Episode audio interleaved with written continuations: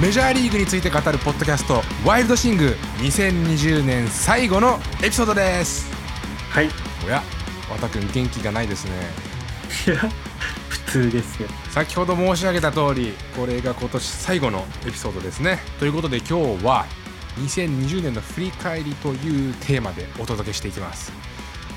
もちろんメジャーリーグが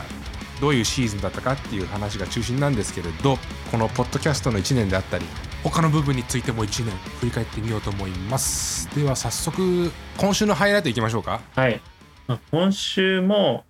まあ、特に動きがなくて今日の朝日ハムの有原選手がテキサス・レンジャーズと2年契約をしたっていう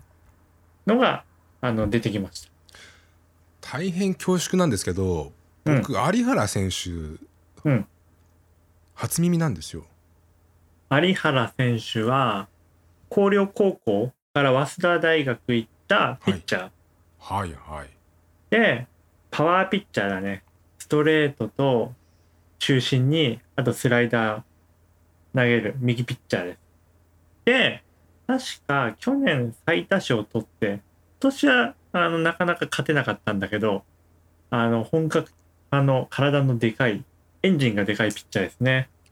メジャーリーグ行くことは噂されてたのうん、そう、もともとなんかメジャー志向があって、今年のオフにポスティングシステムで申請してて、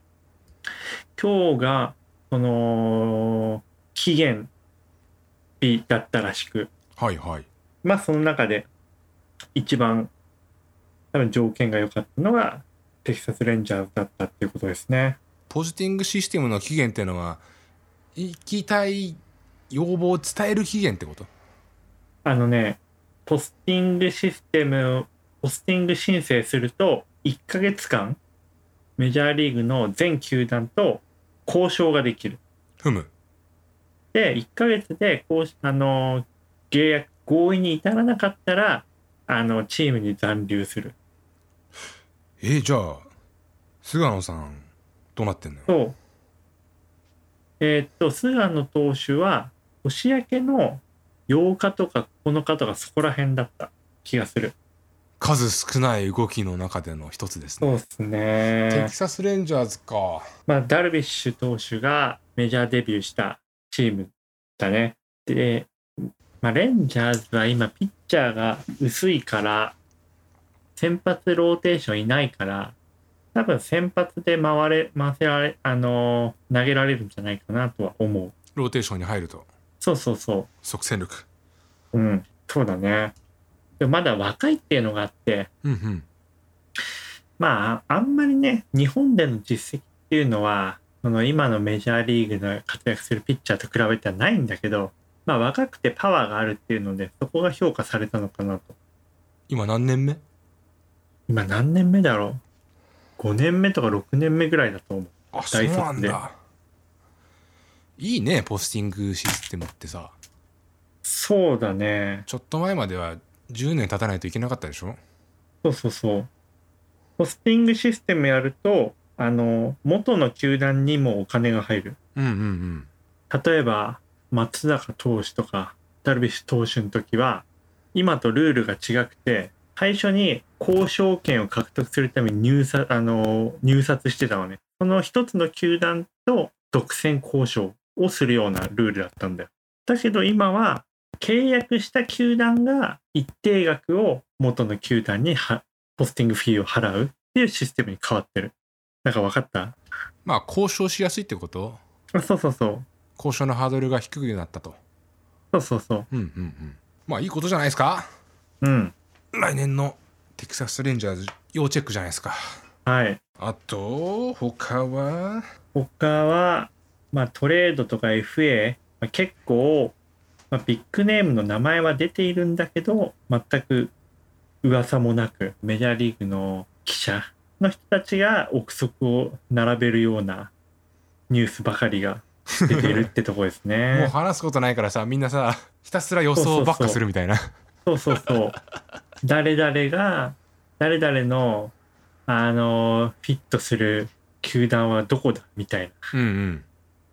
普段だったらなんかどことどこが交渉したみたいなニュースが結構出てくるんだよね。 事実が流れるわけね。そうそうそう。どこの球団が誰に興味を持ってるみたいな。うん。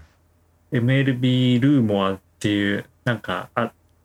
サイトなのかなあって、そこで結構出てくるんだけど、今年は。トレードも結構ね、今年収入がなかったから、年俸の高い選手のトレード話が結構出てきてはいるんだけど、まだなんか具体化してないっていうところですね。これぐらい動きがないシーズンっていうのは珍しいの。まあそうだね、最近特にね、動きはなかった、なんか、こう2年ぐらい、2年か3年ぐらいずっと FA は動きがなくなってきたんだけど、今年は特に遅い。みんなどういうシーズンになるか決まんないと動けないのかな。ああ、その通りだと思う。フルシーズンやるのかとか、客入るのかとかね。そうそ客入るかどうかが重要だね。それで、どれぐらい収入があるか決まるから。だから、コミッショナーだかなんだか決めるまでそ我慢、ひたすら我慢合戦みたいなね。う、うん、それかもうしびれを切らして動き出すかってところ。そうだね。ということで、じゃあ、筋肉いきましょうか。はい。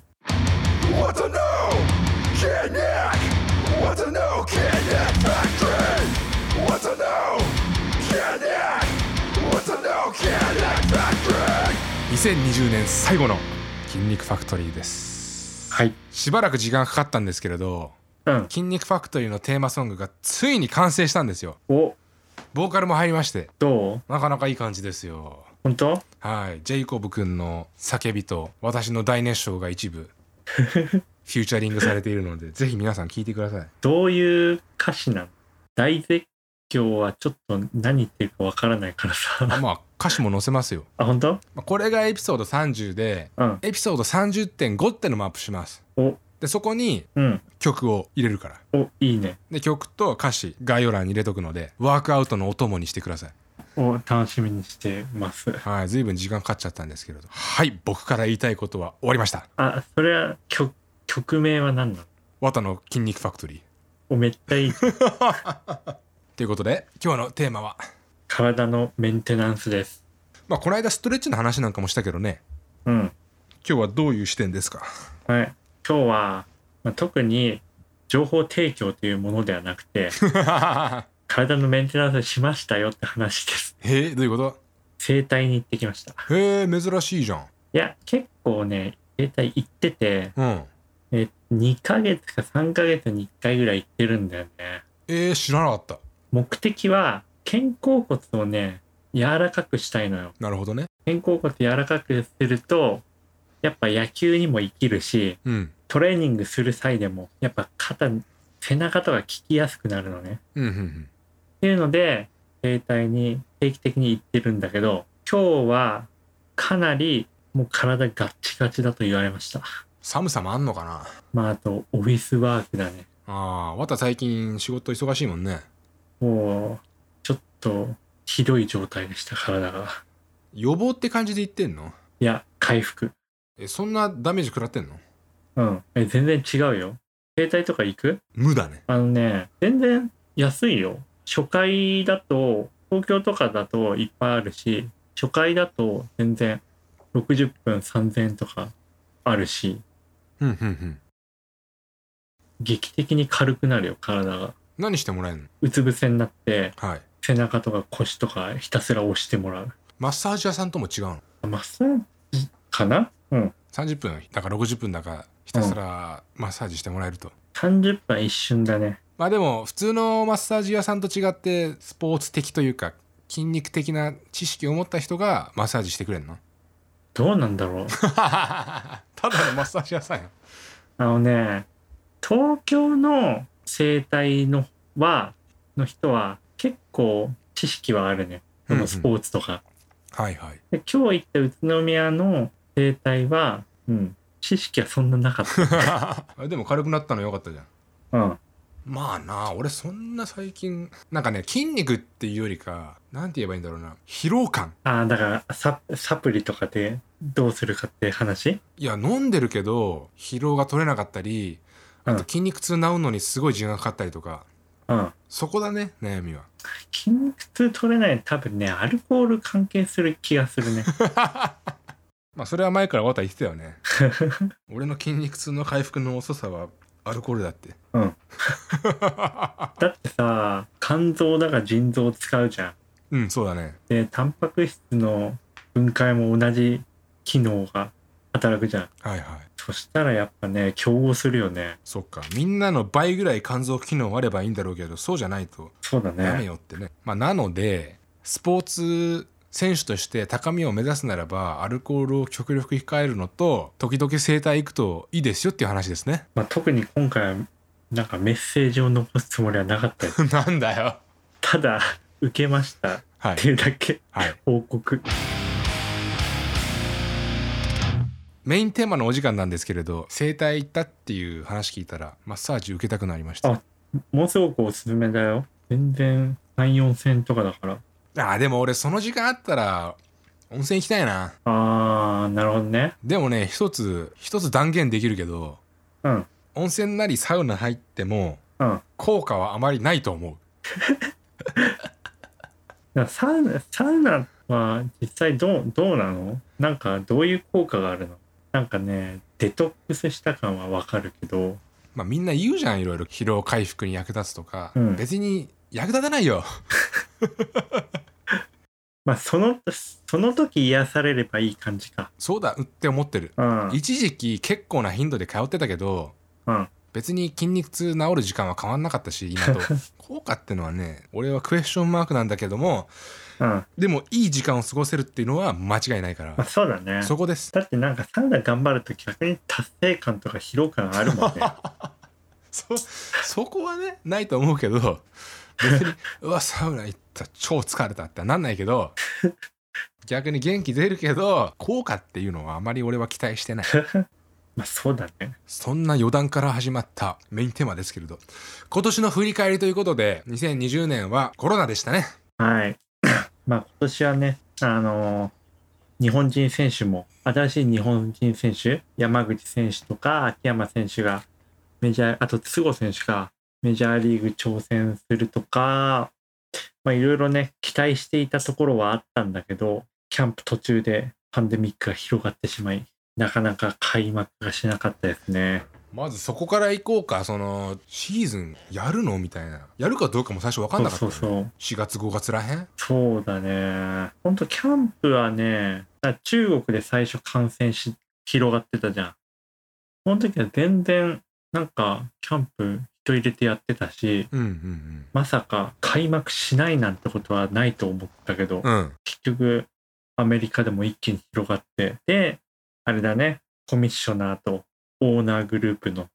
対立が長く続いて、うんうん結局オーナー側と選手側かで選手側が折れる形であの例年より100試合ぐらい少ない60試合でのシーズンっていう形になりましたねオーナーはさお金少なくなっちゃうけどやってくんないって言ってたんだっけ違うオーナーはやりたくなかったああもう一銭も払いたくないとだかそうそうそら今年はやらないことにしてくれとうそうそうそうもう極力少なくしたいシーズンを赤になるからそうだねお客さん入れないんだったらうんうん収入がないからはいやりたくないと。でも選手は、あの、試合数に比例した年俸をもらうっていう契約だから、契約っていうか最初そういう取り決めをしたから、はいなるべく試合をやりたいっうんうんうんていうので、ずっと大きな隔たりがあって。選手が折れたって言ったけどオーナー側も折れた形なんじゃないやりたくないって言ったのをやったわけだからさまあそうだね。やりたくない。うん、そうだね。でも、うん、選手はもっとね、100試合とか、120とかそれぐらいやるのを求めてたんだよね。そういう話してるうちにだんだん遅くなっちゃったからやる時間もなくなっちゃったよねあそうそうそうそう途中でその終わりもリミット終わり、えー、とシーズンの終了っていうのが先に決まっちゃってうん終了する日ねやっぱ冬にやりたくないっていうのもあってそうするとなんかその議論してるうちにやれる数開催できる数もどんどん減っていくみたいな感じだったね結局始まったの何月だったっけ7月7月の19とかそこら辺だった気がするだいぶ遅かったねそうなんとか独立記念日とかに開幕したいねみたいな話もあったんだけど、それもなんかうまくできずとこでしたね。無観客ではあるけども観客のボードとかね入れたりしてねあそうそうそで始まったよねそう、工夫はあったね。その時の心境どうだったまあ、最初は違和感あったけど、なんかもう慣れたよね。プロ野球もそんな感じだったし、うんメジャーリーグ特にあれだね。あの、日本のプロ野球みたいにさ、あの、応援歌とか歌わないからさ、うんそんな変わんなかったかもね。ただまあ、アウトを取った時とか、ヒット打った時とかの歓声は、まあ確かにないのは寂しかったかな。でなんかさ、メジャーリーグのゲームの観客をバーチャルで入れるみたいな話あったけど、うんあんま採用されてなかったね。どこ行ったんだろうって感じだよねそうそうそう、たまには見たけど。どこ行ったんだろうって話が結構あってうん、今年独自のルールってのがいろいろあったじゃんうん、そのうちの一つがうん何、だったっけな人同士が球場上で何メートル近づいちゃいけないみたいなの確かあってうん、うん、うん。乱闘の禁止だ要はまあ普通にあったそうけ普ど、通ね。にみんな乱闘してんの あといろいろあったよなその手に唾をつけちゃダメだとうかん。いろいろあったよね今年独自のそのコロナ対策のルールっていうまさ、あ、唾吐いちゃダメとかあったね。うん、あであとあ良かったのはあれだその唾入っちゃダメとかあのひまわりの種出しちゃダメとかはいそれ結構個人的には良くておういつもメジャーリーグのベンチってすごい汚いんで すよそれがなんかすごい綺麗になったなって思ったそんな感じで僕らの最初のエピソードも6月に配信開始して、ほんとね先行き不透明だったけども1ヶ月ぐらいやったところでシーズン始まってそこからやっとこう選手の活躍状況とかも話せるようになったよねそうそうそう まあほんと最初はねいつ始まるんだろうっていう感じだったけどやっぱ今年はね開幕早々インディアンスのビーバー投手の回答っていうのが印象に残ってるねうんうんうんなんか最初の3試合だか4試合全部2桁の三振取ってたしどの誰よりも早く100三振に到達するとか今年の、まあ、サイ・ヤング取ったビーバー投手は60試合ずっと調子がいい感じだったね。何はともあれそうやって試合が始まるとテンション上がるよねそうやってうさ、ん、そうだね。あとあれだ開幕戦もうんヤンキース対去年のワールドシリーズチャンピオンのナショナルズうんうんで、あの、ピッチャーもコール投手とシャーザー投手のエース対決で、はいはいかなり楽しみにしていたのを思い記憶がありますね。うんうん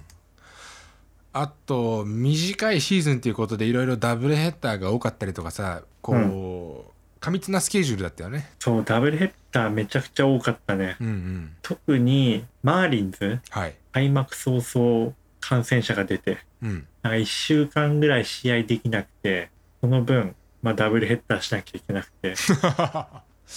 うかそうかただね、今年ね、結構かん、ピッチャーの完投も多かったんだよねああ変えらんないんだそうそうそう。変えられないっていうか、まあ7回前だったからダブルヘッダー。あそうなんあ、そうだよ。今年ずっとダブルヘッダーの場合は7回で終了してへたえだから、なんか38歳、9歳の投手が完投とかうんうんちょこちょこ出てた。で結構7回の試合ってね、コンパクトでいいよ。2時間つちょっとぐらいで終わるから。うんうん個人的にはね、まあ多分実現はしないけどね、まあなんか7回でもいいのかなって思うことはあった。まあダブルヘッダー以外はあと 黒人の差別問題なんかもねそう、それ途中で出で、てきましたねなんかボイコットとかうん結構ニュースになったね。試合ボイコットしたんだっけそうそうそう。しかも、なんか一番強いメッセージを伝えたいってことで、守備練習して、いざプレーボールって前にボイコットするみたいな。一回守備ついたんだっけそうそうそう。やるよみたいな感じでやっぱやめますそうそうそう。まあ、それも無観客だったからできたことではある。 観客入ってたらそうだ、ね、やばいよよね。いやでもさあまの、あ、 MLB.tv とかどうなっちゃうまあ、ポストポンって出る、出すしかないよね。延 期そして中止そう。あれ、見ようとしてた試合がボイコットでなくなったの結構あったかな。何回かあった気がする。あと日本人の活躍はどうでしたか今年は、やっぱダルビッシュ投手と前田投手がうんシーズン通して調子良かったね。はいはい特にダルビッシュ投手は、